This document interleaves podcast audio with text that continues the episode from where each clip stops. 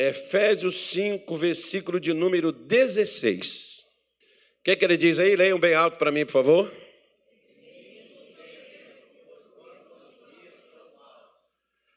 Qual é o bem maior que Deus deu ao ser humano? O tempo. E o que, que você está fazendo com ele? O tempo que tem o rico é o mesmo tempo que tem o pobre.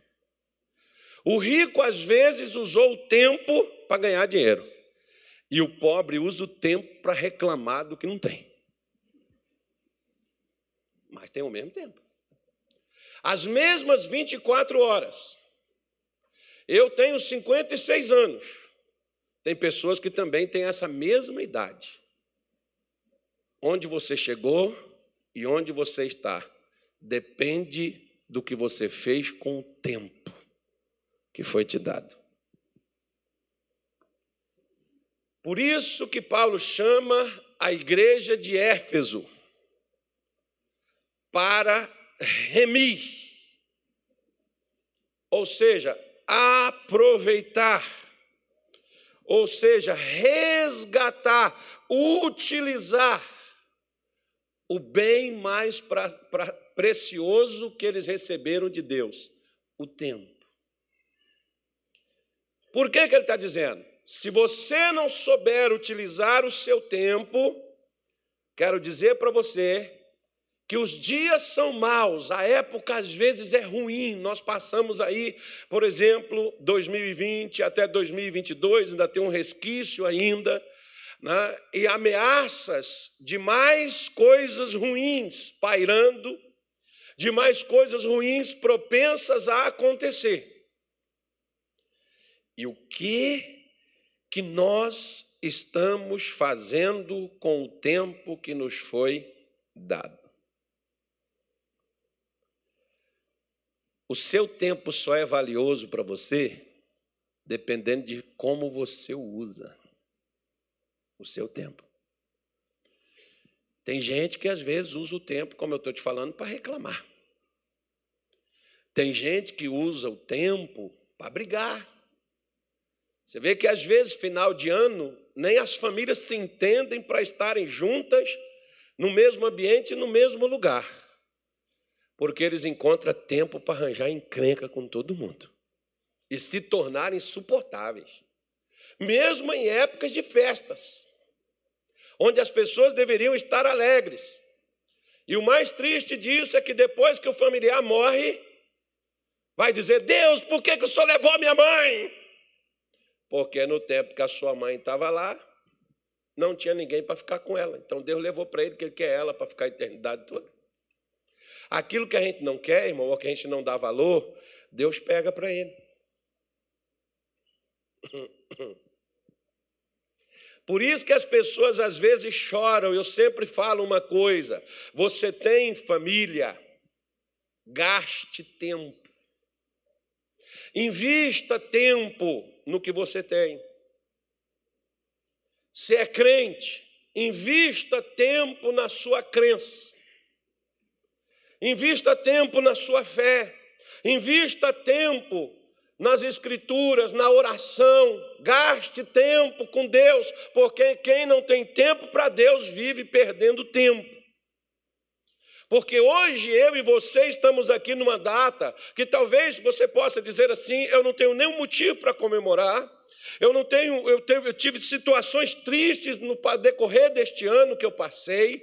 Eu nem tenho motivo, pastor, para estar comemorando nada.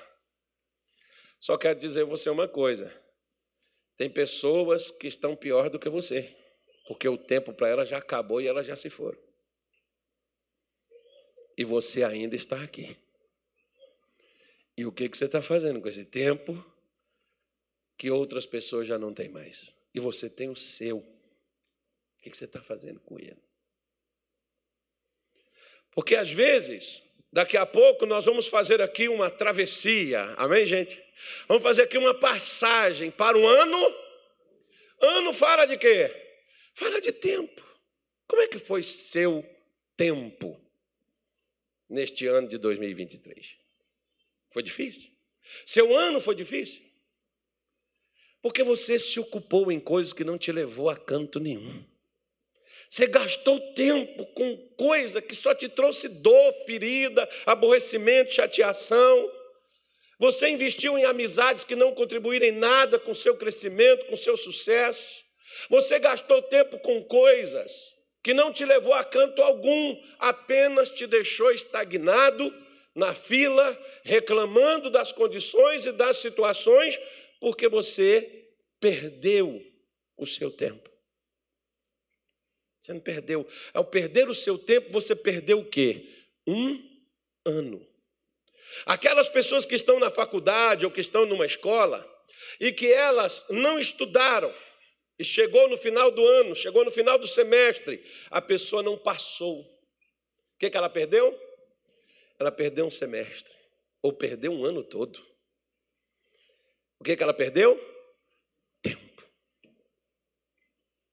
Já era, às vezes, para muitos aqui, de nós estarmos em outro nível, estarmos em outras condições. E por que, que não estamos? Porque perdemos tempo na nossa vida, perdemos tempos com picuinhas, perdemos tempo com embaraços, perdemos tempo com coisas que não deixou a gente sair do lugar. Por isso, um ano novo ele serve para a gente fazer um balanço e analisar onde que nós erramos nesse ano que passou e corrigirmos no ano que começa, porque se a gente não corrigir, 2024 não será um ano novo, será um 2023 reproduzido novamente. Você já viu aquelas pessoas, você chega para ela e assim: E aí, Fulano, como é que você está? Mesma coisa. Passa um ano, e Fulano, como é que você está? Mesma coisa, não mudou nada. Fulano, quanto tempo? Lembra daquela mulher que 18 anos a vida dela foi sempre a mesma, ó encurvada, sem poder se endireitar. Por quê? Porque ela nunca ia para o meio, ela ficava só nas beiras. Tem crente que ele professa, ele declara, ele afirma, mas ele nunca vem para o meio porque ele não está misturado com quem está se envolvendo com Deus. Quem era naquela sinagoga que envolvia com Deus e estava misturado com Deus? Era Jesus. Aquela mulher não estava na sinagoga, mas ela estava junto com ele? Não. Tem gente, irmão, que confessa Jesus, aceita Jesus, se batiza, mas fica na beira. Com a vida da mesma coisa, porque está sempre no mesmo lugar, porque o tempo é sempre para as mesmas coisas. Tem tempo para novela, tem tempo para filme, tem tempo para passeio, tem tempo para confraternização, tem tempo para viagem, tem tempo para casamento, tem tempo para aniversários, tem tempo para festa, mas não tem tempo para culto. Não tem tempo de ler a Bíblia, não tem tempo de ouvir um louvor não tem tempo de vir na igreja, pastor, eu estou trabalhando, eu trabalho, eu tenho muitos afazeres, eu tenho tanta coisa. E depois você ainda quer que quando você morra, Jesus te receba em glória? Se enquanto ele te deu tempo que você estava vivo, o seu tempo não foi dedicado para ele em nada, agora depois que você morrer, ele vai pegar um defunto? Você quer isso? Você acha? Você vai conseguir essa façanha. Eu vou porque nós vivemos na graça. Ah, bom. Quero, queria ter essa fé que esse pessoal que fala dessa forma imagina que vai. Por quê? Porque se enquanto eu tive vivo, e o próprio Deus em Apocalipse 2:21, ele diz para a igreja, ele fala da seguinte forma: dei-lhe tempo. Para que ele deu tempo? Para mudar. Deus me deu 2023 para mudar para ser um melhor pai, para ser um melhor marido, para ser um melhor pastor, para ser um melhor ser humano. Eu aproveitei esse tempo? Talvez não. Talvez eu não tive tempo para me qualificar, para melhorar como pai, para melhorar como marido. Eu não tive tempo para melhorar como um ser humano. Eu posso estar piorando. Por quê? Porque o meu tempo não tem prioridades para estas coisas. Porque eu acho que tá bom, porque afinal de contas, caminhando eu vou para Canaã, caminhando eu vou para Canaã. Se você não vai, não impeça a mim. Glória a Deus, caminhando eu vou para Canaã. Será? Israel saiu do Egito caminhando para Canaã. Entraram lá? Por que, que não entraram? Eles não tiveram tempo de ouvir Deus, mas tiveram tempo de ouvir os descontentes, tiveram tempo de ouvir os incrédulos. Tem gente aqui que tem, teve tempo para escutar fofoca, teve tempo para escutar falácia, teve tempo para escutar gente desanimada, gente descomprometida, mas você não teve tempo para ouvir a Deus. Você não teve tempo para Deus falar com você. Pastor, Deus não fala comigo. Você já parou um tempo e deixou a sua cabeça quieta para Deus falar com você? Ah, pastor, mas eu não tenho tempo nem para parar. Pois é. Como que Deus vai falar? Se eu não tenho tempo. Você já viu aquela mulher que ela diz assim: marido, eu preciso falar contigo, depois a gente fala. Aí daqui a pouco, eu preciso falar, depois a gente conversa. Olha, eu preciso falar, depois a gente conversa. Aí quando a bomba estoura, aí o marido vem, e por isso, eu, eu, tentei falar com você várias vezes, mas você nunca, nunca deixou, você nunca me escutou, você disse para depois a gente conversa, depois a gente conversa, agora escangalhou. Já aconteceu isso contigo? Não fala. Só diz assim, ó, uhum. Desabafa, irmã, aproveita. Né? Por quê? Porque o maridão não tinha tempo. Né? O filho, às vezes, queria falar, a mulher queria falar, mas o marido não quis ouvir. O marido queria falar, depois de conversa. Só, só falando nisso, quer ver? Olha, um dia, um camarada pediu uma visita. Mas o familiar virou e disse assim: Pastor, deixa para amanhã, que amanhã é mais tranquilo. Eu virei para o pastor Daniel e falei assim: Não sei se o Daniel lembra disso. Falei, Daniel, Vai lá hoje naquela visita. Deixa para amanhã não. Não, mas o parente falou, não, mas vai hoje. Aí o Daniel foi naquele mesmo dia, no outro dia o cara morreu. Se a gente tivesse chegar lá no outro dia, o cara estava morto.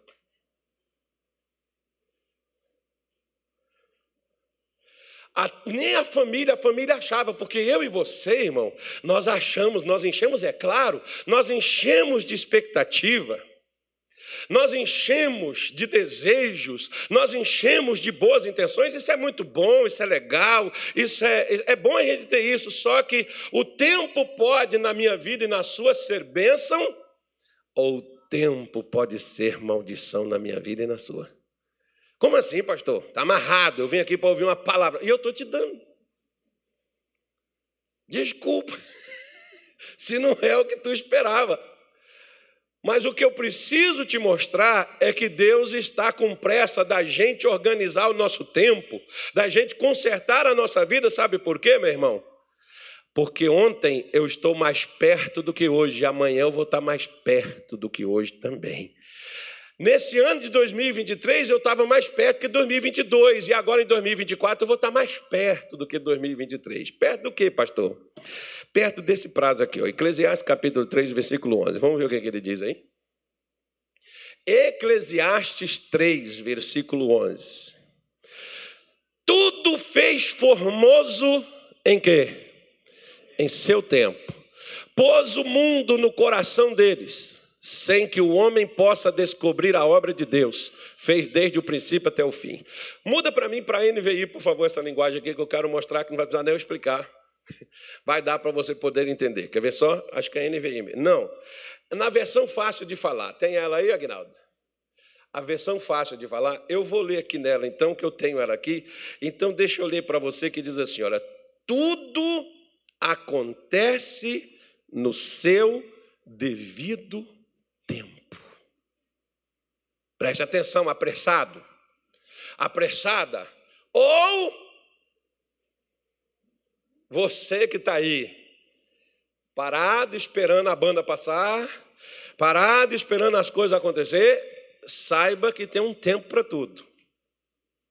E Deus trabalha dentro do tempo, embora Ele não esteja nele. mas ele trabalha dentro do meu tempo e do seu tempo. Ele não reside no tempo, mas ele criou o tempo para mim e para você. E o que que ele fez? Diz aqui, mesmo assim, Deus pôs na mente humana a habilidade de entender o passo do tempo. O que é que Deus me dá a compreensão? De entender o passo do tempo. Embora ninguém consiga entender completamente a obra de Deus desde o começo até o fim. Preste atenção. Às vezes, o que Deus começou, eu não sei como vai terminar. Só Deus sabe. E sabe por que só Deus sabe? Porque na transição do começo para o fim, eu me desligo, eu me aparto, eu me separo dele. É por isso que eu não sei como é que vai terminar.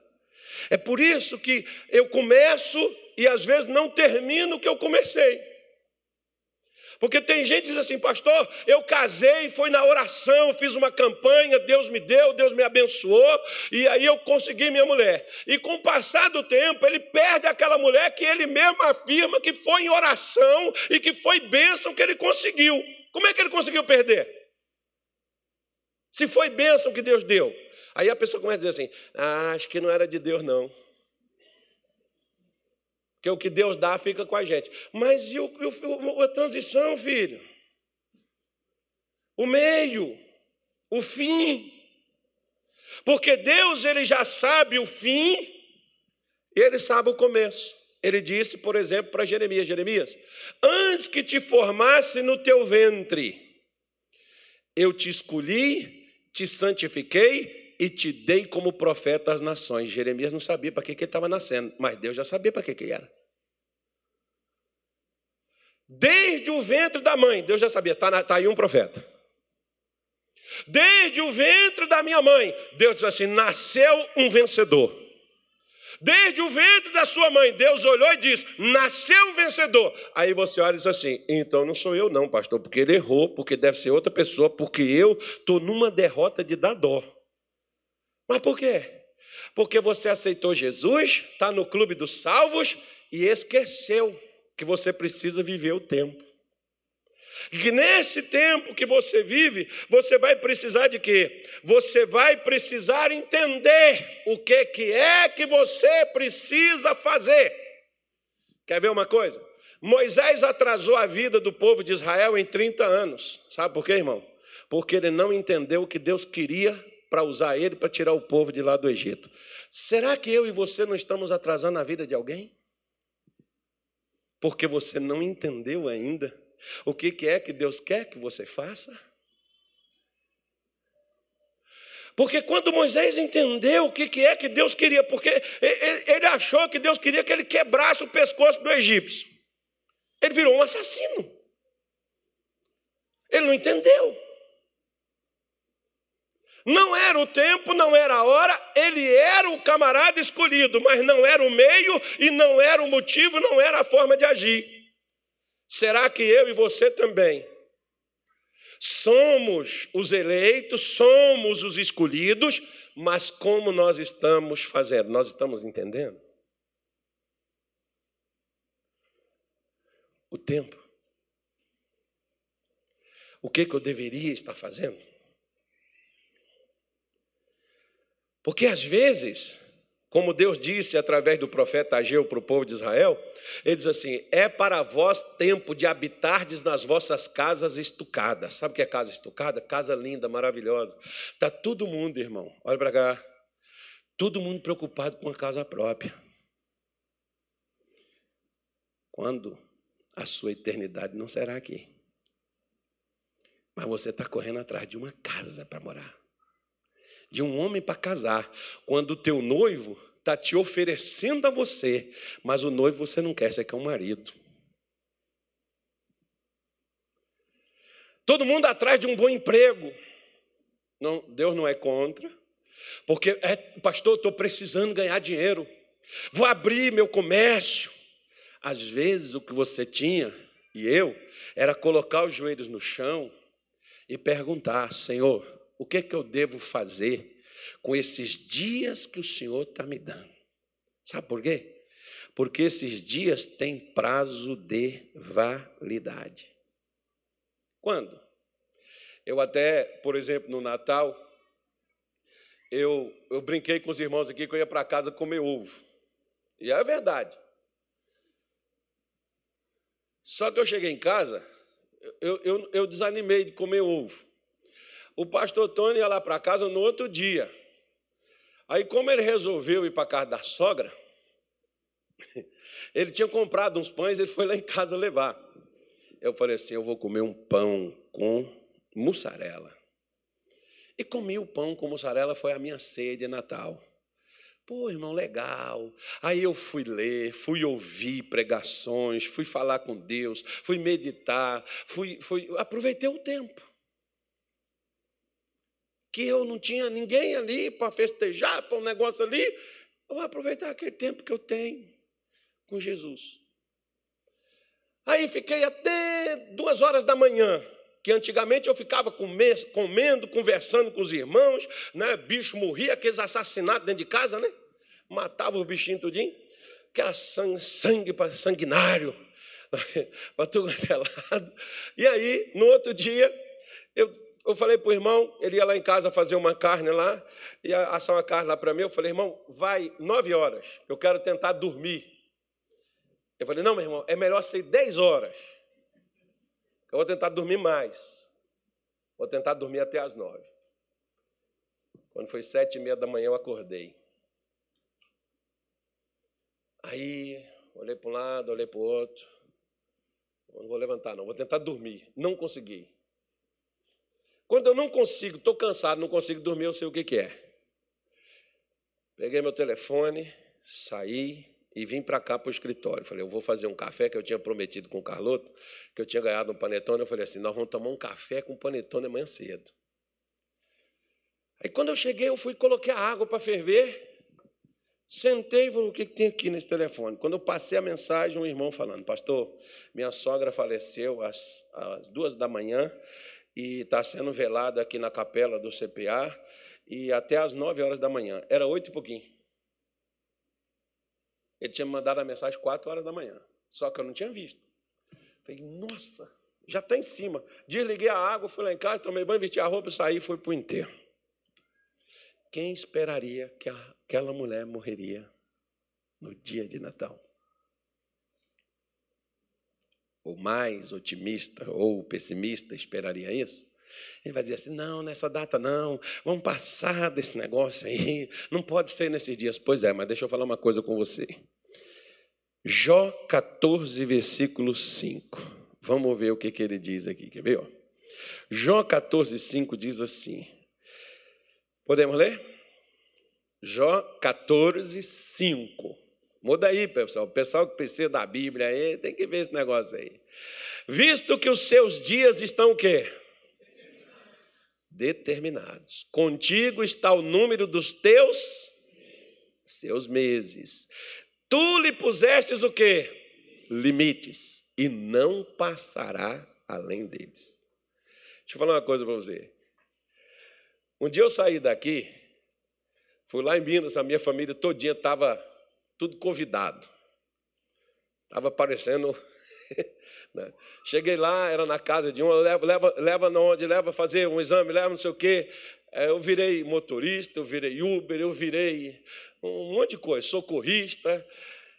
E aí, quando eu terminei de chegar de uma ocorrência, a minha mulher disse assim: Ó, é, você tem que ir lá na casa do fulano levar ele. Ele está passando mal, levei ele no hospital. Aí eu fui lá. Quando eu cheguei lá, eu falei, ó, eu vou te levar, mas primeiro deixa eu te falar uma coisa. Deixa eu ler uma coisa para você aqui na Bíblia. Não foi esse versículo, mas é um versículo bem parecido com esse. Que por mais que você faça, que você diga assim, se eu tivesse socorrido, se eu tivesse sido, se eu tivesse. Eu já fiz muito isso, irmão. Já tive pessoas que eu perdi, que eu fiquei pensando assim, eu podia ter ido antes, eu podia ter ido é, um mês, eu podia ter feito aquilo, eu podia ter tentado assim. A gente fica com essas coisas querendo resolver a parada, mas Deus está dizendo assim, ó, os seus dias estão contados. Não vai passar, não. Você pode ver que tem pessoas que você pode olhar e dizer assim, mas o Salmo 90 diz 70 e 80. Mas tem gente que morre com meses de vida. Tem gente que morre com 5 anos, tem gente que morre com 10, tem gente que morre com 12, tem gente que morre com 20, tem gente que morre com 30, tem gente que morre com 40. Por quê? A gente lamenta, lamenta, mas é aquele tempo só que Deus deu para aquela pessoa e acabou. E o que, que a pessoa fez com aquele tempo que Deus deu?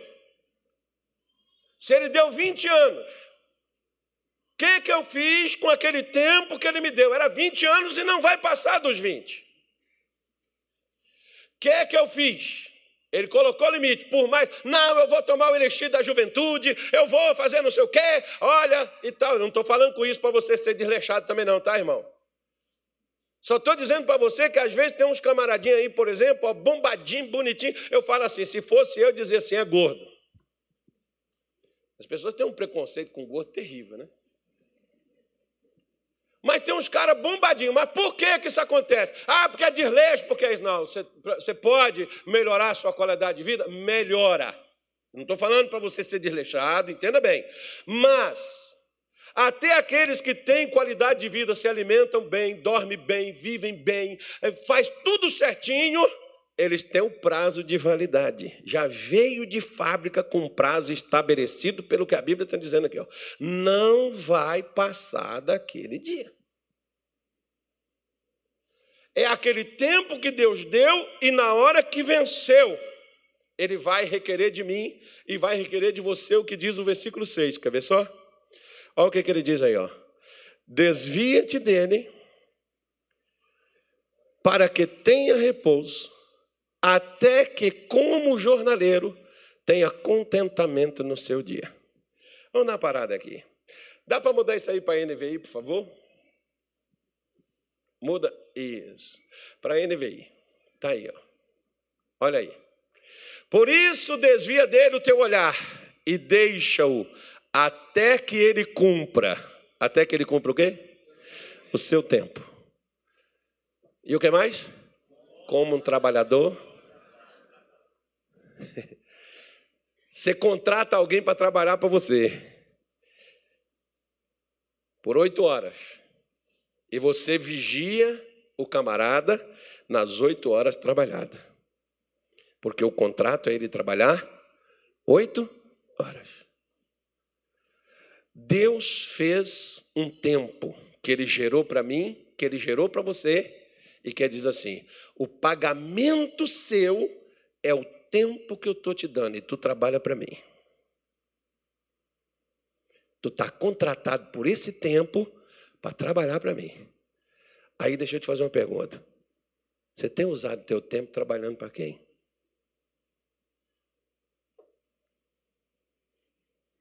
Ah, pastor, porque eu tenho tanta coisa que eu preciso resolver. Saiba que você foi trazido a este mundo por Deus os seus dias foram contados por ele, não vai passar nenhum. E ele vai requerer o tempo que ele te deu, porque você é como um trabalhador que está contratado para ele. Nesse tempo que você vive, o tempo é para ele. Mas, ó, a vida é minha, eu posso fazer com ela o que eu quiser. Você se engana, ela não é sua, não. Ele te deu a vida. E um dia nós estaremos diante de Deus. E você pode dizer assim, mas eu só vivi 15 anos. E ele vai te dizer, e o que você fez nos 15 anos que eu te dei? Lembra daquele homem que construiu campos, celeiros, plantou, colheu, encheu, lotou tudo e disse assim: Ó, oh, minha alma está esfarta, come e bebe. E aí Jesus disse assim: louco. O que, que Jesus chamou ele? Louco. Esta noite te pedirão a tua alma, o que você tem preparado. Para quem será? Ah, pastor, mas aquilo ali se perdeu, os herdeiros iam ficar. Jesus não está falando dos bens materiais, ele está falando do tempo que você gastou. Foi para marcar a eternidade ou apenas viver a tua vida terrena aqui na terra? Porque por mais que você precise ter bens, patrimônios e coisas, e Deus não é contra isso, mas o que eu quero te conscientizar nessa noite de 2023 é que você é muito mais do que um empresário ou uma pessoa que sonha, um empreendedor, uma pessoa de sucesso, uma pessoa famosa ou qualquer outra coisa. Você tem um tempo limitado e nesse tempo de limite que foi dado, e Deus está dizendo: não vai passar. Não tem como prorrogar. Quando o teu tempo vencer, fechou o pacote, acabou. Agora, quando eu estiver com você, você vai ter que me dar conta do tempo que eu lhe dei. Pense nisso.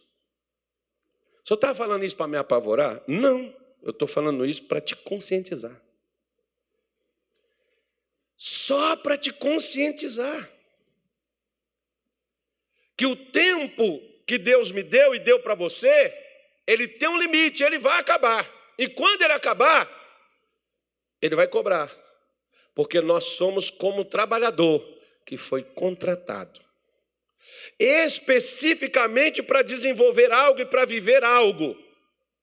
A minha pergunta é: eu estou vivendo para mim? Eu estou vivendo para Deus? Eu estou vivendo para a vida? Eu estou vivendo pelo dinheiro? Eu estou vivendo pelos bens? Eu estou vivendo pelo quê? Pastor, achei que o senhor ia me dar uma palavra de esperança. Eu estou te dando muito mais do que uma palavra de esperança. Eu estou te dando uma realidade de vida do que Deus espera de você. Porque se Deus te der três meses de 2024, Ele espera que nesses três meses você organize tua vida, ponha a tua vida em ordem e você dê mais tempo para você e Ele. Que você recupere o tempo que você desperdiçou. Que você recupere o tempo que passou e que você perdeu. É o que Paulo está falando com a igreja de Éfeso, pessoal. O tempo passou e vocês perderam o tempo. Vocês precisam remir esse tempo porque o mal está aí. Querida, amanhã vai acabar. Daqui um mês pode ser que não existir mais, a gente não está mais aqui. Daqui um ano, nessa foto, por exemplo, de hoje, que você tira, no ano que vem você vai estar aqui? Ou será que vai estar as pessoas lembrando e dizendo: o fulano estava com a gente aqui no ano passado? Será que vai ser um lamento? Ou será que você vai dizer assim: não, olha, graças a Deus, é, é, eu vivi pouco tempo, mas o pouco tempo que eu vivi foi um tempo dedicado para Deus, enquanto eu tive, dediquei a família, dediquei a minha casa, aos meus amigos, dediquei as coisas boas. Qual tempo você está usando para quê? Para ficar enfiado dentro de casa, para ficar deitado numa cama, para ficar num quarto escuro reclamando da vida, esperando o tempo passar? Você vai ficar aí até quando? Ah, mas o senhor sabe que é difícil, que é complicado. Eu sei, já tive também. Perdi muito tempo. O tempo, ele é o bem maior que Deus te concede. Será que você vai passar o teu tempo e chegar no final de tua vida e lamentar e dizer assim: puxa vida, eu vivi 80 anos. E o que você fez com esses 80 anos que Deus lhe deu? Não, mas eu não sou obrigado a fazer. Não tem problema, não. Quer ver? Olha o que, que disse o salmista. Salmista não, quem falou isso foi Moisés, no Salmo 90, versículo 12. O que, que Moisés. Você viu Moisés que era um profeta. Olha o que, que Moisés diz assim, ó. Versículo 12. Ensina-nos ao quê? A contar. Contar o quê? Os nossos dias. Para quê?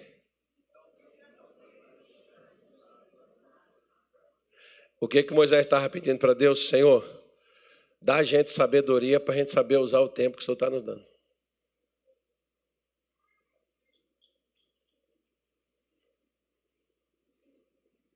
O tempo Deus está dando. Ele nos deu, indiscutivelmente, bom ou ruim, Ele nos deu 365 dias. Ele nos deu. Nesse ano de 2023. E pode ser que no ano de 2024 ele nos dê 366 dias, porque o próximo ano é bissexto. Quando chegar dia 31 de dezembro, você vai olhar e vai ver o que, que você progrediu, o que, que você ganhou, o que, que você obteve, qual sucesso você teve. Mas uma coisa vai chamar a sua consciência para uma coisa. Não é se a sua caderneta de poupança aumentou, se o seu carro novo é de outro modelo, um modelo mais, mais luxuoso, mais, mais recente, ou se a sua vida com Deus ela está diferente. Se o tempo que você está gastando com Deus, porque Tiago, estou igual a minha mãe falando o nome dos filhos, tudo para chegar nenhum. Moisés está aqui dizendo: se eu tiver sabedoria, eu vou saber viver os dias que Deus tem para mim. Davi, no Salmo 39, no versículo de número 4, Davi diz assim: ó. Vamos lá, Salmo 39, versículo 4, já está acabando, gente, calma aí. Faze-me conhecer, Senhor. O que, é que ele falou? O meu fim. E a medida dos meus dias qual é? Para que eu sinta quanto sou frágil. Lembra de Jó? Jó falou assim: tem um prazo de validade. Os dias acabam. E quando os dias acabam, não passa. Não vai passar. Davi está aqui dizendo: ó, você tem coragem de fazer essa oração, irmão? O cara tem que ter coragem, né? Fazer essa oração aqui e perguntar assim: Senhor, quando é que vai fechar o capote? Quantos dias o Senhor. É engraçado porque Jacó, ele sabia que ele ia morrer, ele manda chamar José. José leva os dois filhos dele e ele abençoa. Isaac sabia que estava chegando próximo da sua morte, ele chama Esaú para que vá buscar um guisado para ele abençoá-lo. Jacó chegou lá pegou a benção. Mas Isaac sabia que não ia demorar. Ele sabia os dias que foram dados para ele 185 anos. Ele viveu. Se a gente for viver isso, maravilha. Hã? Só sabemos de uma coisa: daquela medida que Deus pôs para cada um de nós, você pode ver que às vezes, olha, morre, morre é, filho, morre neto, avó, avô está aí. Duro enterrar, né? Enterrar um filho, enterrar neto. As pessoas às vezes se revoltam, mas o tempo que Deus deu foi aquele. Para aquela pessoa específica era só aquilo.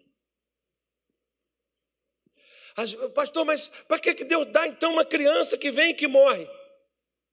Às vezes, irmão, não era nem por causa da criança, para ela viver aqui dali, era para o pai ou a mãe entender a fragilidade da vida e viver de forma diferente, mas a pessoa não entende. Lembra de Davi, por que, o filho dele com Batseba Deus levou?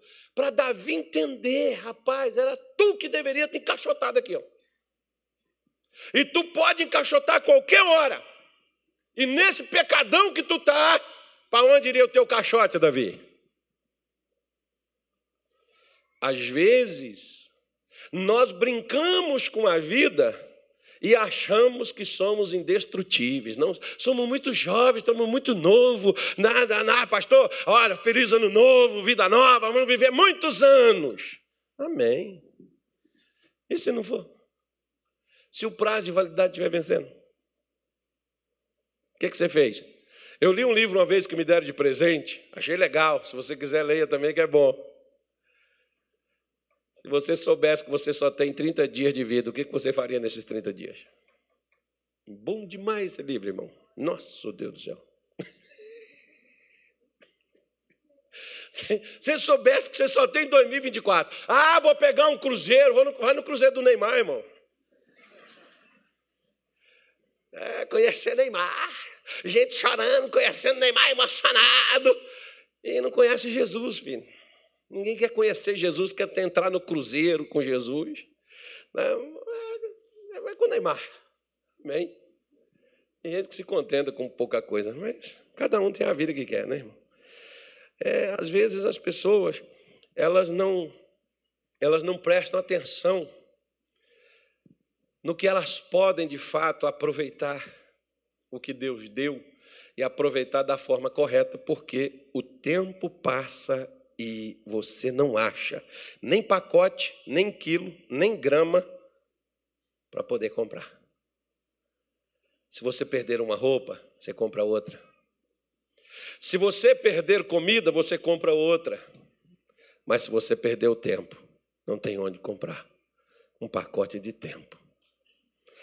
Você compra crédito, quem compra crédito aí? O crédito acaba, você compra mais.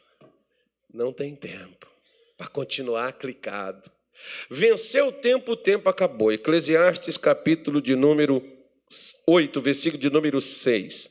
Olha o que, que Salomão falou sobre o tempo. Eu já estou terminando, digam graças a Deus. Fala, irmão, graças a Deus. Isso.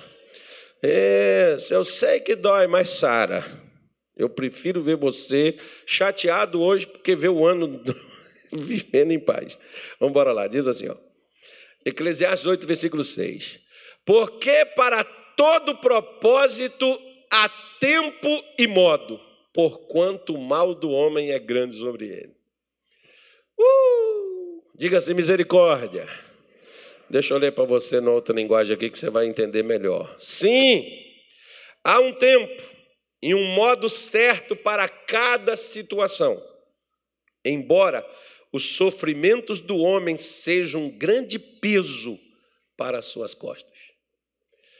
É o que Salomão está dizendo. É o que Salomão está afirmando. Olha, existe um tempo, existe um modo certo para cada situação. Tem gente, por exemplo, que eles aprenderam a tomar chá para curar um tipo de problema. Aí, quando vem outro problema que o chá não resolve, eles continuam tomando chá, mas vai resolver. Vai resolver. Esse chá é bom, isso aqui é tiro e queda. Está tomando chá tem dois anos. É igual uma, uma médica estava falando comigo, ela falou assim: Pastor, o povo é difícil, a gente fala. Um abraço, doutor, caso você esteja me vendo. Deus abençoe.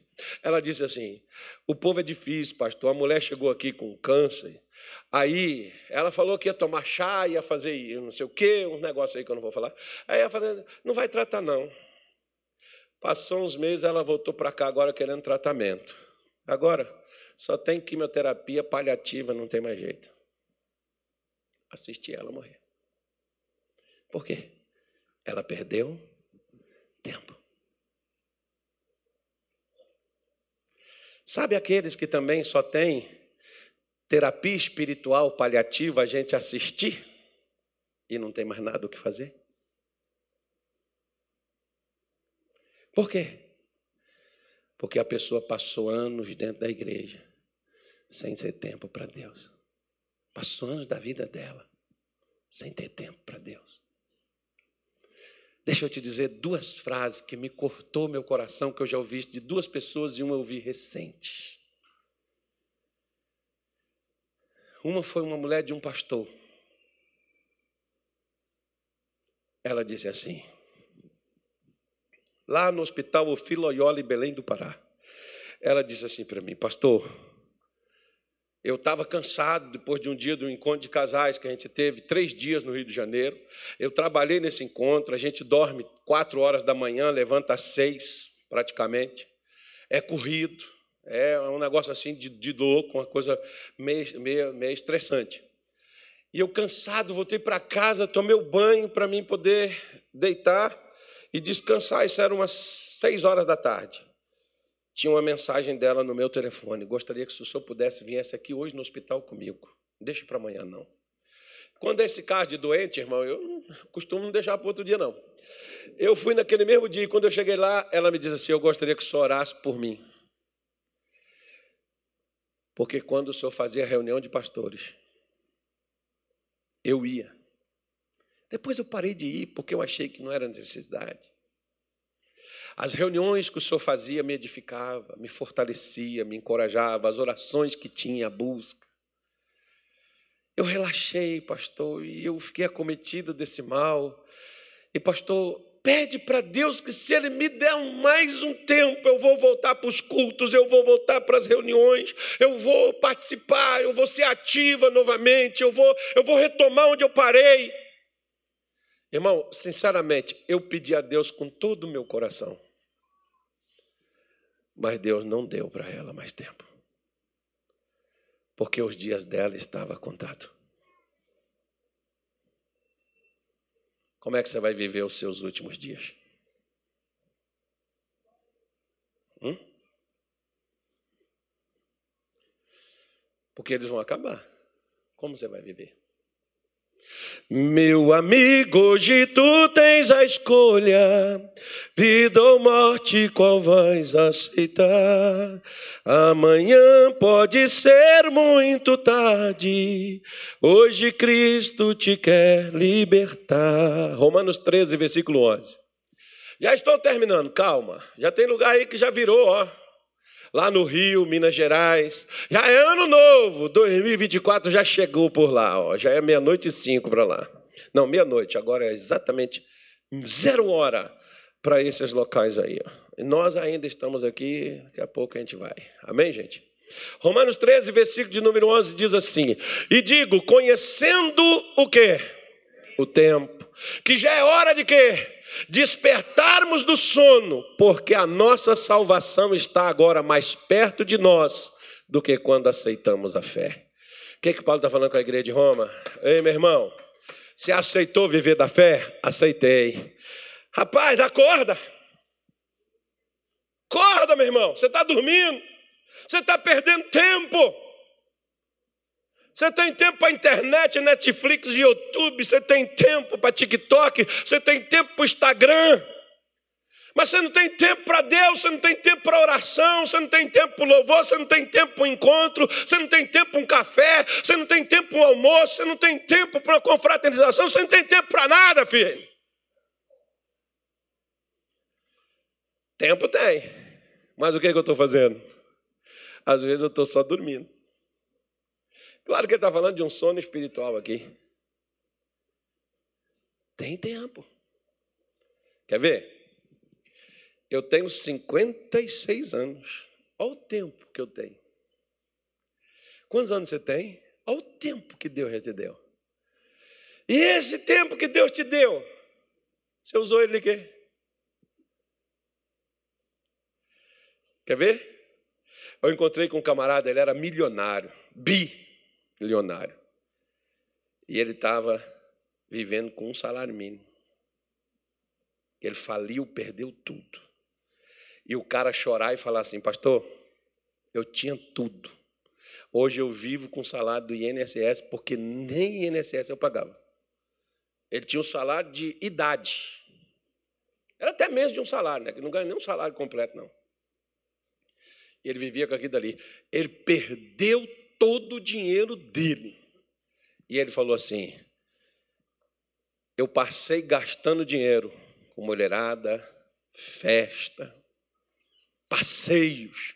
Cansei de alugar aviões aqui, fretar aviões aqui em Belém e ir para São Paulo passar final de semana. E o avião lá esperando, pagando lá, esperando para chegar o domingo voltar para Belém. Hoje, pastor, não tem onde cair morto. Eu queria pedir ao senhor, caso eu morra, o senhor me enterre. Eu falei, morre primeiro, irmão. Se preocupe. Esses dias até liguei para o irmão para saber se ele está vivo ainda. O pessoal não me deu resposta ainda não. Mas se, se ele morreu, alguém enterrou. Mas se ele está vivo, a gente, a gente faz alguma coisa com o irmão, né? Porque diz, porque nem para um enterro eu vou ter condições porque eu desperdicei todo o meu dinheiro. Aí eu olho, por exemplo, Deus me deu 56 anos, não é muita coisa, mas é bastante tempo. Será que eu não desperdicei ele?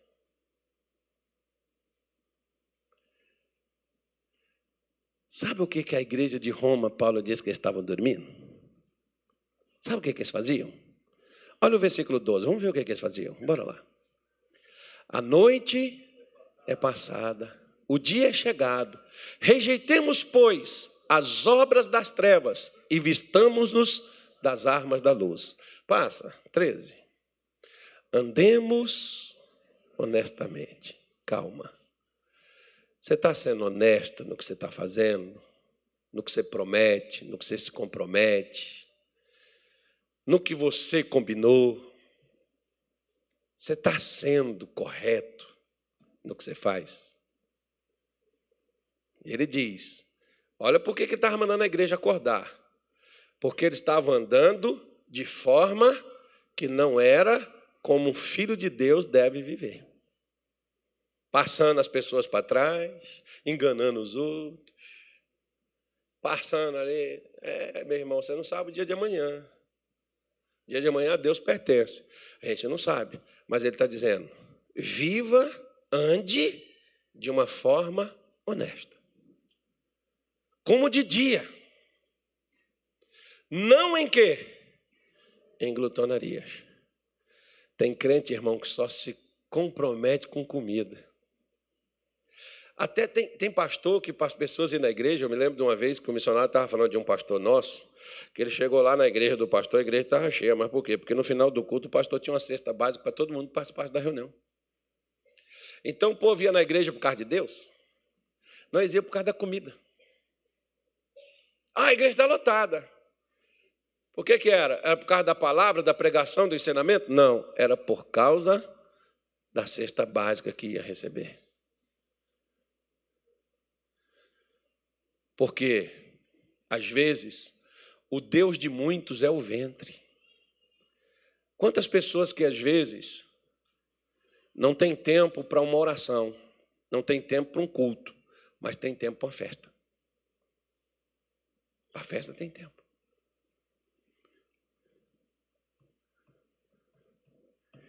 Culto de oração na igreja? Tem tempo não. Mas com a confraternização de comes e bebes, tem tempo. Paulo estava falando para eles, meu filho, a vida não é só comida, não.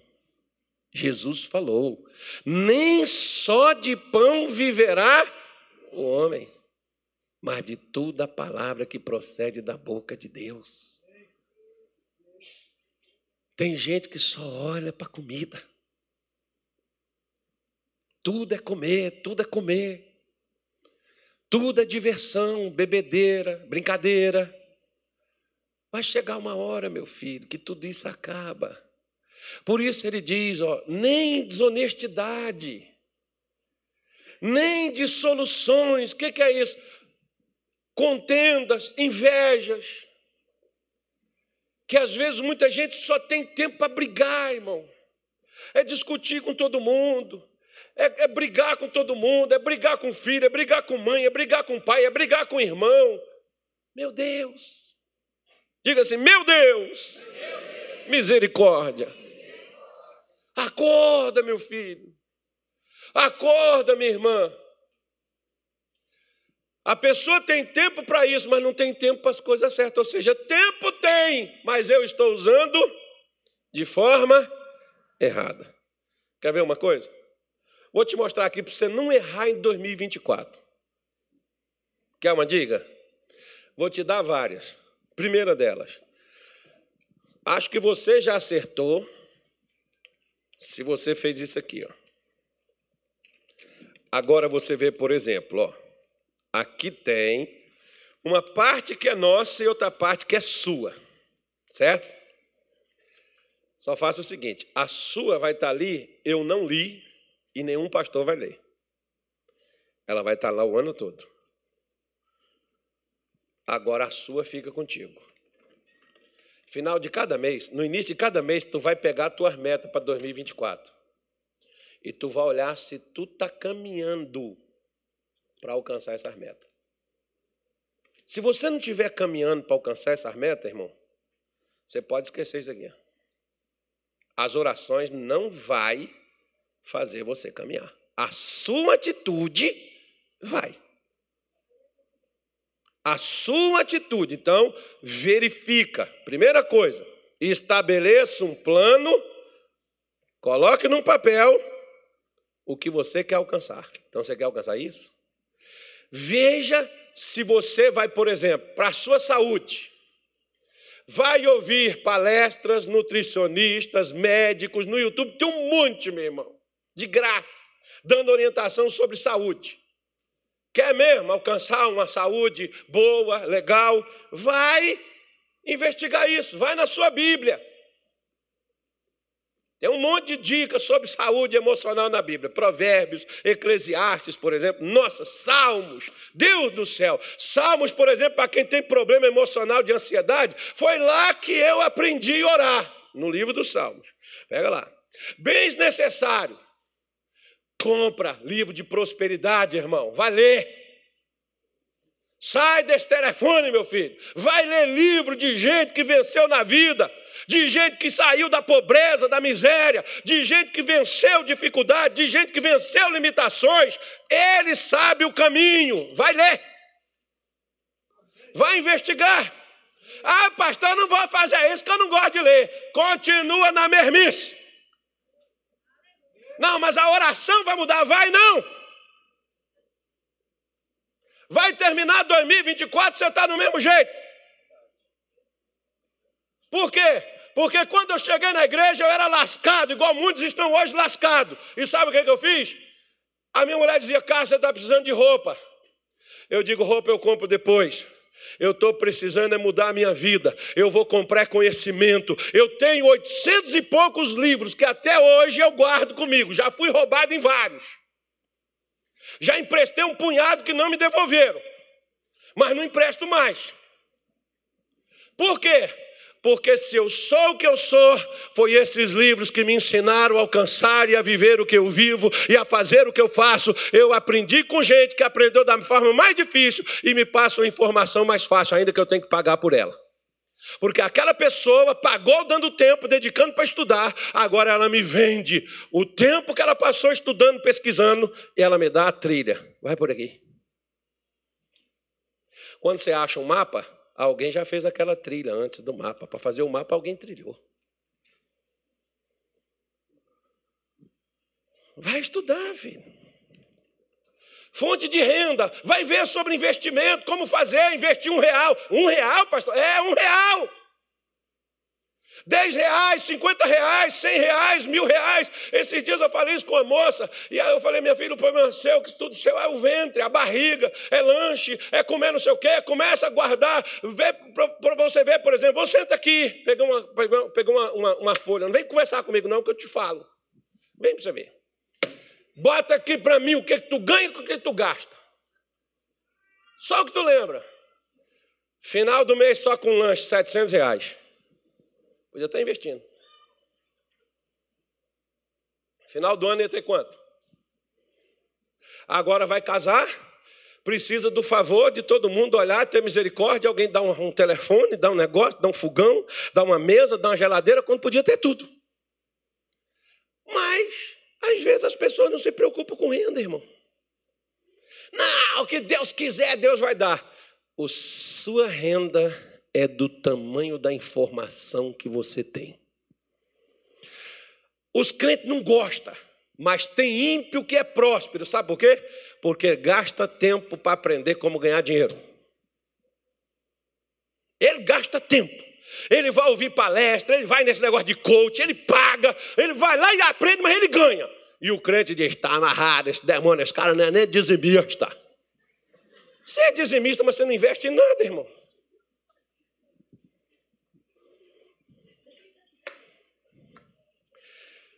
O mesmo tempo que aquele cara tem, é o mesmo tempo que eu e você temos.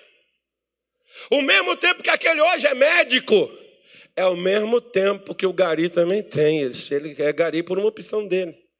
Podia ser médico. Ou qualquer outra coisa na vida. Eu, eu sou pastor, podia ser advogado. Como muitos colegas meus se formaram, têm uma boa carreira, vivem bem, eu poderia ser um. Mas eu preferi me dedicar na área que eu Estou nela. Por que, que eu leio? Eu leio para me poder chegar aqui e falar com você sem gaguejar. Pois é.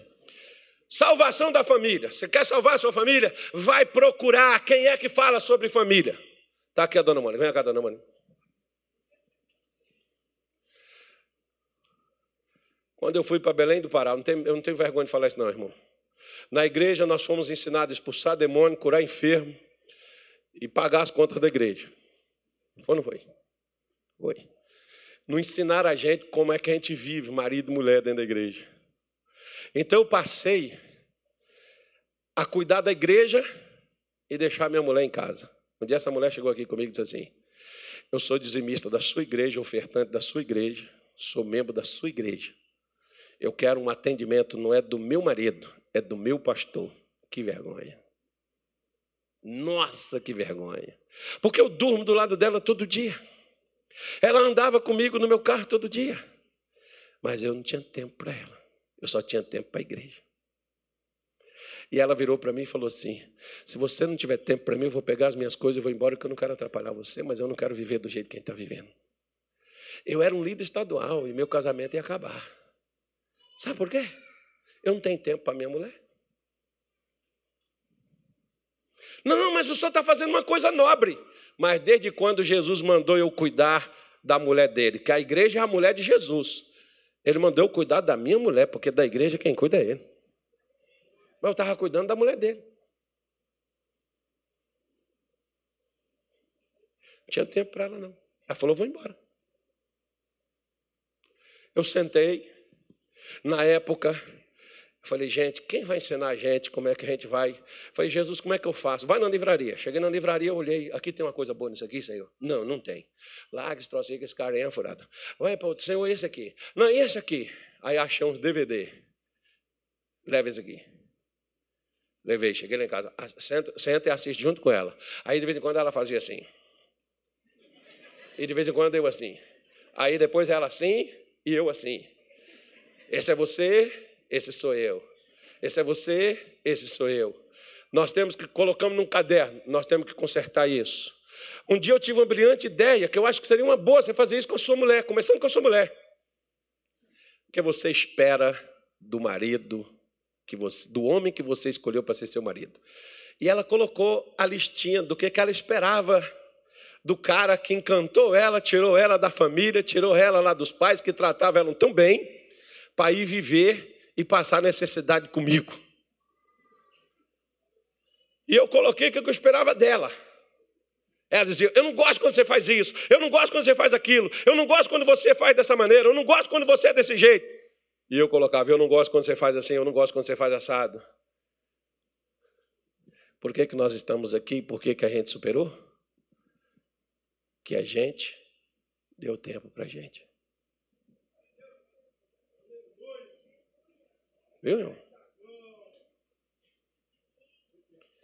E tem mais uma ameaça que ela me faz. Com a Bíblia. É perigoso quando você ensina a sua mulher Bíblia, irmão. Você corre um risco tremendo, porque você não pode ser um fariseu mais. Porque a sua mulher é o primeiro fiscal que tem em casa. Quer saber sobre um homem, pergunta a esposa dele. Quer saber sobre a mulher, pergunta o marido. Quer saber sobre o filho, pergunta a mãe. Esse tem ideia. Esse convive. Que as pessoas que você vive não tem como você esconder, filho. Eles te conhece. Por isso, Pedro diz assim: Homens, coabite com as suas mulheres como quem tendo entendimento, por ser o vaso mais frágil, para que não sejam impedidas as vossas orações. Aí ela chegava comigo e disse: Você quer que Deus te responda esse jejum que você está fazendo aí de 40 dias? Se você não me tratar bem, Irmão, tinha hora que dava vontade de desfazer tudo que eu tinha ensinado. Mas para mim era bom, sabe? Tem vezes assim que eu estou naquele tédio e ela chega comigo e diz: Sabe o que você está precisando? Eu digo: O quê? Eu estou precisando de um passeio, tirar uma folga, dar uma viajada. Você está precisando é orar, você está precisando é jejuar. Eu falei, gente, a minha mulher falar isso comigo, cara. Que demônio que é esse? Aí vem Deus e diz assim: ouça a sua mulher, ela tem razão. Lascou. Foi até tu, Senhor. Pois é, irmão. É por isso que é bom você ter uma mulher. Não é uma coisa só do teu lado. Né? Nem uma gastadeira, nem lavadeira, nem passadeira, mas uma mulher. Por isso, aquele que recebeu uma esposa recebeu do Senhor um favor. Deus colocou uma mulher do teu lado, mas o tempo que você está dando para ela está tornando ela o quê? Numa bruxa ou numa mulher? Numa rainha ou numa maluca? Você tem um rei em casa ou você tem um doido? Pois é, o tempo que você está dando está gerando isso. Simples assim. Então estabeleça as suas metas, estude, verifique se, vai, se você vai melhorar nessas áreas. Eu melhorei no tratar ela. O casamento acabou, resolveu o problema. Acabou. Então estabeleça, coloque e veja se está indo. Por isso que eu sempre fiz questão de fazer o projeto de vida e acompanhar e ver se eu estou progredindo ou regredindo. Segunda coisa, estabeleça prioridade baseada no seu plano que, que é prioridade para você? Não, prioridade para mim não é o que eu botei aqui no projeto de vida, não. Ah, então complicou, né, irmão? Porque o que está aqui não é prioridade. É prioridade. Ok. A amizade sua com o Mião é prioridade ou alcançar seu alvo ali? Porque às vezes a sua amizade com o Mião vai atrapalhar você de alcançar o seu alvo, porque seu alvo não é prioridade. Prioridade sua é sua amizade. Sabe aquelas panelinhas que você está dentro dela? Deus está dizendo assim para você: sai fora. Sai fora dessas panelas que você teve aí em 2023, que não deixou você alcançar seus objetivos, que não deixou você alcançar seus planos. Sai dessas panelas. Não, pastor, nós estamos pensando em fazer um caldeirão. Caldeirão só do Hulk, irmão. Sai dessas panelas. Estabeleça prioridade para você. O que for prioridade para você é nisso que você vai trabalhar. É nisso que você vai se dedicar. Então verifique, por exemplo, quem é que contribui com você para alcançar os objetivos e as prioridades que você estabeleceu. Tem gente que está no teu convívio, no seu relacionamento, às vezes é legal você fazer, sabe o quê? Pegar a lista de contatos sua assim, ó, e dar uma verificada nela, e desconectar de alguns, inovar essa lista e trazer coisas que vai levantar você e colocar você no seu destino. Porque às vezes por exemplo, Caleb, ele disse para os seus companheiros que foram com ele ver, espiar a terra prometida: ele disse, cala a boca. Às vezes você tem que mandar um punhado de gente aí em 2023, você tem que cortar, largar para lá. Não, pastor, Jesus mandou amar todo mundo, mas você não é Jesus, irmão. Você está precisando alcançar ainda esse nível. E, e se você ficar nessa coisa, você nunca vai chegar. Jesus teve que sair fora. Jesus teve que se isolar muitas vezes para alcançar o que ele alcançou, para ter o nível que ele teve. Ele não viveu no meio dessas coisinhas, não, dessas farofinhas, esses negocinhos aí, ó. Que às vezes tem um punhado de gente te levando para uma parte aonde você não está chegando a, rumo, a canto nenhum. Corta fora, sai fora. Sai fora. Para de perder tempo. Às vezes tem pessoas que estão apenas fazendo uma coisa com você, é a última coisa que eu vou te falar. Olha para cá. Pare de querer agradar a todos. Nem Jesus conseguiu. E as pessoas que você mais quer agradar não gostam de você.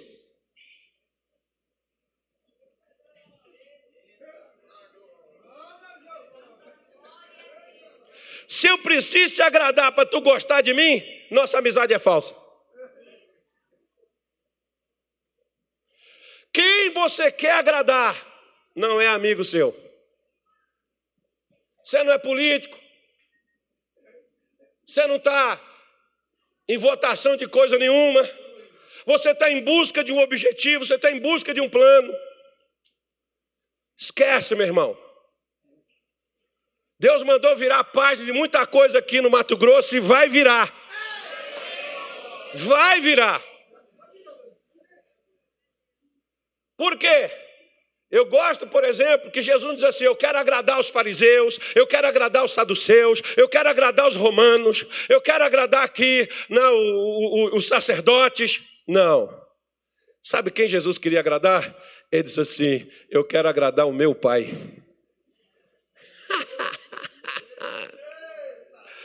Põe no teu coração de agradar a Deus, irmão.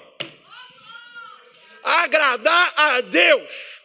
Porque se seu pai, sua mãe, seu irmão, você tem que fazer as coisas para eles, para eles gostarem de você, esquece, porque vai ter dia que você não vai conseguir fazer e eles vão te odiar. Eu já te odeio porque não gosta mesmo. Por isso, quem não gosta de mim, não gosta porque não gosta mesmo. O que, é que eu fiz para eles? Eu tenho que fazer alguma coisa para você gostar? Não. Não preciso fazer nada para você gostar de mim. Se você tem a natureza de Deus dentro de você, não preciso fazer nada. Agora, se eu tenho que fazer o que você quer para você gostar de mim, esquece, meu irmão, que eu prefiro fazer o que Deus me mandou, ainda que você não goste. Mas eu estou aqui para agradar Ele. Eu, é claro que eu quero vocês, eu gosto de vocês, mas, meu querido, não estou aqui para agradar você, não. Eu não sou candidato a nada, a não ser a salvação. Né? E quem vai me dar ela é aquele que me mandou para cá. Então, a última coisa que eu quero lhe falar, a última. Posso falar a última? Deixa eu ver onde é que está a última aqui. Acho que já está aqui. Deixa eu ver aqui. O tempo que você vai gastar, com quem você vai gastar, vai determinar o que, que você vai viver. O que eu te falei, por exemplo, que Jesus procurou agradar, é João capítulo 8, versículo 29, tá? Ele diz que sempre fazia aquilo para agradar o Pai, o que me enviou e que está comigo, o meu Pai que tem me deixado e que faz todo sempre o que lhe agrada. Então, é, é, era o que ele fazia. Então, meu filho, ó, esquece dessa coisa de querer ser aceito, de querer ser amado, de querer que os outros te agradem. Esquece isso, meu irmão. Para com essa infantilidade, com essa criancice, com essa imbecilidade. Cresça. Cresça. Agrade a Deus. Faça o que é certo.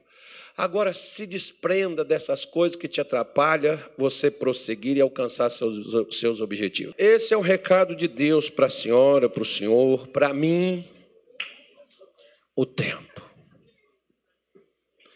O tempo sempre vai ecoar uma voz na sua cabeça, de madrugada, o tempo. Eu conversei uma vez com um camarada, ele era pai de santo. Ele disse assim, pastor, toda segunda, quarta e sexta eu viajava 200, 240 quilômetros. Porque os guias me pediam trabalho. Numa cidade eu tinha que ir lá fazer num lugar específico, eu tinha que ir lá fazer. E eu chegava e trabalhava no, no meu escritório, eu chegava cansado, que às vezes você viajar 400 quilômetros, ida e volta. Né, vai dar aí seis horas, naquele tempo não tinha radar. Esse daqui faz um pouquinho antes, né? Hoje ele gastaria mais do que isso. Ele tinha um carro veloz. E ele disse assim: eu saía do trabalho, ao invés de ir para casa, eu ia viajar para fazer o despacho, para fazer o trabalho. E quando eu voltava, em vez de ir para casa dormir, eu tinha que ir para o escritório, abrir o escritório, trabalhar. Então eu dormia na terça, eu dormia na quinta, eu dormia no sábado e no domingo. Porque segunda, segunda quarta e sexta era certinho os guias pediam ele para viajar. Aí ele disse que um dia ele estava num lugar e ele falou assim: se o Deus dos crentes existe,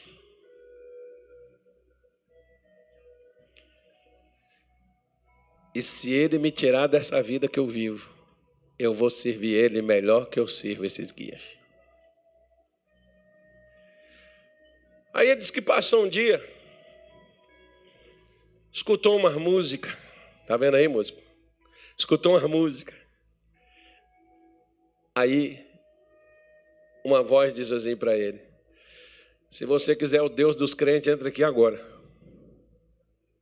Ele entrou. E lá, ele passou a buscar a Deus. E lá, aquele homem foi liberto. Lá, aquele homem se preparou. E até hoje, ele prega a palavra de Deus lá na Espanha. Já tem mais de 20 anos que ele é pastor lá. Ele é daqui do Rio de Janeiro.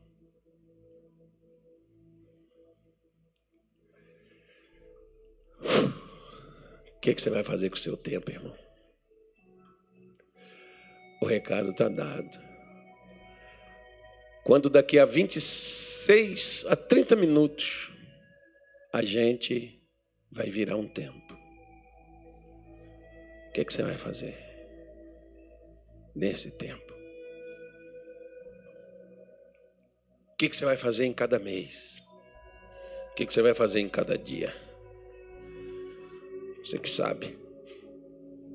Amanhã, por exemplo, às 5 horas da tarde, somente amanhã, nós teremos o primeiro culto do ano. Só amanhã. 5 horas da tarde. Amanhã eu quero te dar uma palavra de Deus para que as coisas novas desse novo ano elas sejam desamarradas na sua vida e sua vida venha progredir. Você vai deslanchar. Se você tiver tempo para Deus, você vai deslanchar. Agora, se você ficar brincando com o tempo, não posso te dizer nada.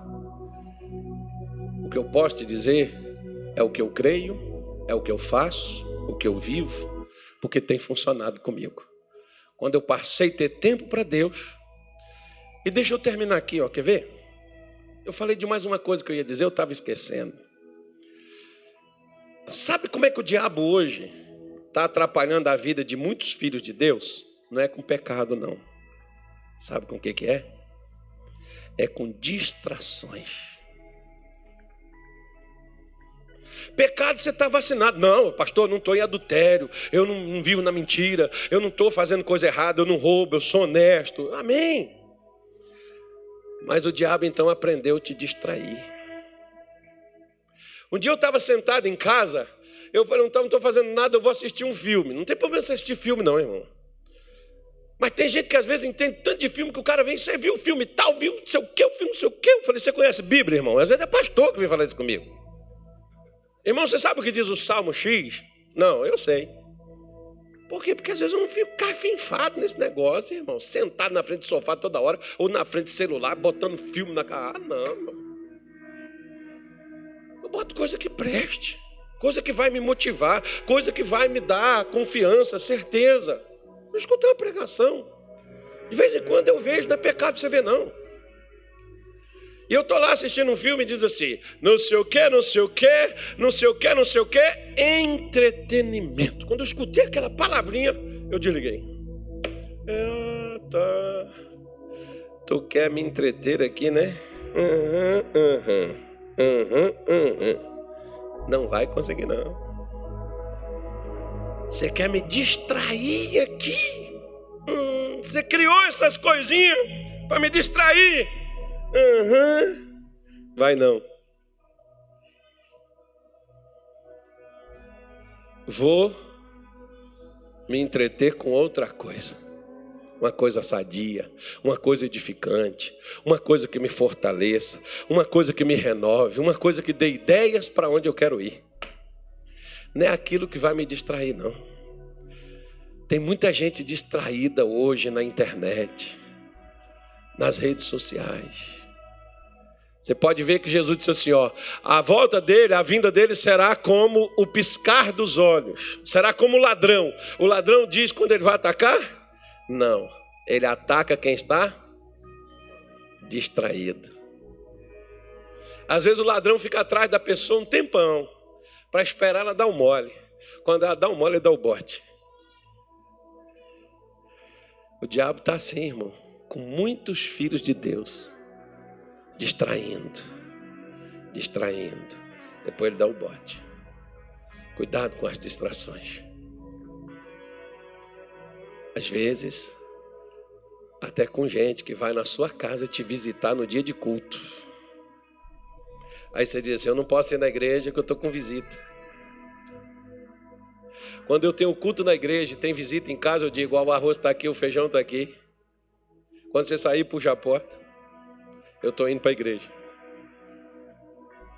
Por quê? Eu tenho um compromisso.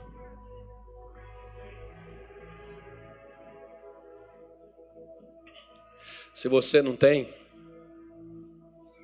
não quero ficar igual a você. Eu tenho um compromisso, eu sei para onde eu quero ir.